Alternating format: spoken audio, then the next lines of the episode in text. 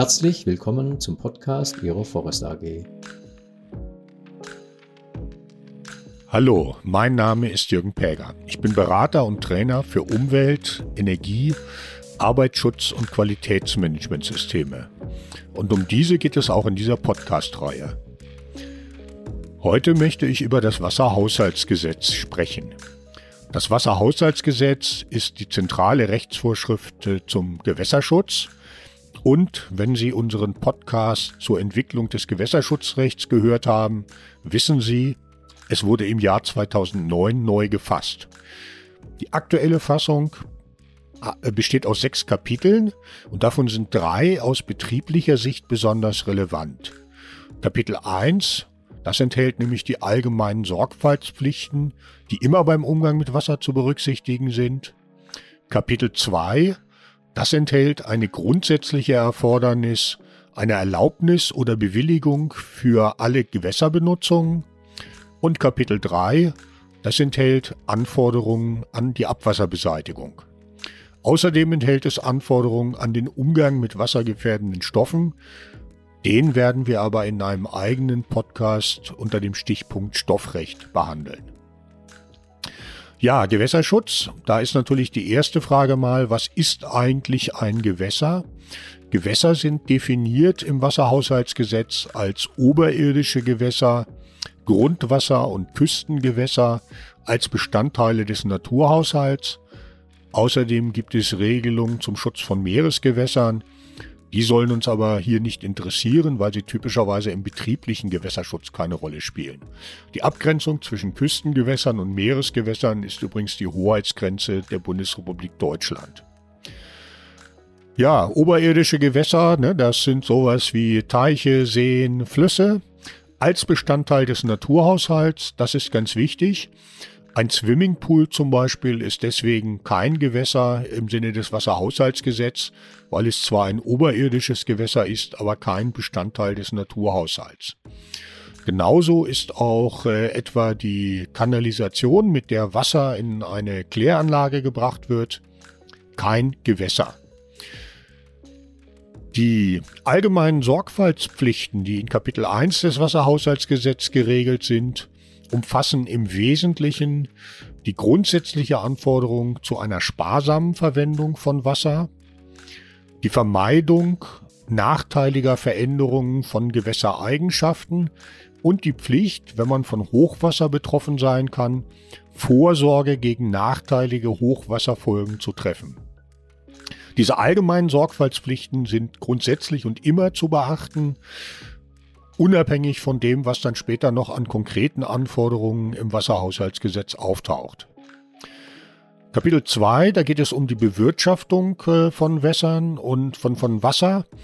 Und äh, für den betrieblichen Gewässerschutz ist besonders relevant das Ziel, dass die Bewirtschaftung äh, der Gewässer eine Verschlechterung des ökologischen und chemischen Zustands von Gewässern vermeiden soll. Und äh, daher ist grundsätzlich eine Erlaubnis oder Bewilligung für die Benutzung von Gewässern ähm, gefordert. Eine Benutzung von Gewässern, das ist zum Beispiel die Entnahme von Grundwasser oder auch die Entnahme von Wasser aus oberirdischen Gewässern, aber auch das Einbringen oder Einleiten von Stoffen.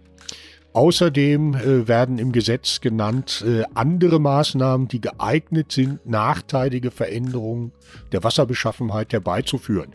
Praktisch bedeutsam ist zum Beispiel das Einbringen von Abwärme, etwa wenn man Kühlwasser in ein Gewässer leitet.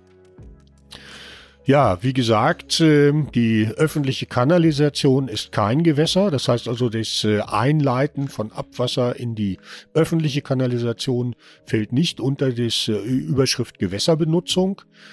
Gibt es allerdings auch im Paragraph 58 des Wasserhaushaltsgesetzes werden auch indirekt Einleitungen, so wird das genannt, äh, behandelt. Auch die können gegebenenfalls genehmigungspflichtig sein. Die grundsätzliche Pfle äh, Notwendigkeit einer Erlaubnis oder Bewilligung heißt, ähm, es gibt ähm, da Ausnahmen, das ist der sogenannte Gemeingebrauch, zum Beispiel das Baden oder Schwimmen in Gewässern. Aber im betrieblichen Gewässerschutz spielt das typischerweise keine Rolle. Das heißt, äh, man braucht eigentlich für jede Gewässerbenutzung eine Erlaubnis oder Bewilligung. Was ist der Unterschied? Die Erlaubnis ist ein Befugnis, ein Gewässer zu benutzen, eine Bewilligung ein Recht. Das heißt, die Rechtsstellung bei einer Bewilligung ist höher und äh, die ist aber auch nur, die ist nur der Ausnahmefall. Der Regelfall einer äh, gewässerrechtlichen Genehmigung ist die Erlaubnis. Und äh, seit dem Jahr 2009 gibt es noch den Sonderfall der gehobenen Erlaubnis, die dem Erlaubnisinhaber eine bessere Rechtsstellung gegenüber Ansprüchen Dritter ähm, verschafft.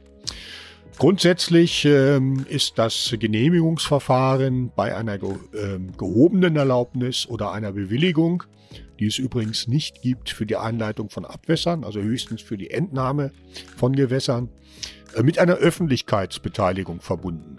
Das heißt, äh, die Genehmigungsanlagen werden ausgelegt und äh, Dritte können Einwendungen äh, bekannt geben. Wenn das Verfahren einer Umweltverträgs Verträglichkeitsprüfung unterliegt, muss das äh, Umweltverträglichkeitsprüfungsgesetz auch berücksichtigt werden. Die Genehmigung enthält äh, typischerweise Inhalts- und Nebenbestimmungen, zum Beispiel Grenzwerte für das Abwasser, was äh, eingeleitet werden darf in ein Gewässer. Solche Inhalts- und Nebenbestimmungen können auch noch nachträglich gemacht werden. Und äh, bei der Erteilung einer Erlaubnis äh, für die Einleitung von Abwässern sind außerdem die Vorgaben für die Abwasserbeseitigung aus äh, Kapitel 3 des Wasserhaushaltsgesetzes zu berücksichtigen. Die schauen wir dann uns im nächsten Podcast an. Für heute soll es reichen. Ich hoffe, dieser Podcast hat Ihnen gefallen und wir hören uns bald mal wieder.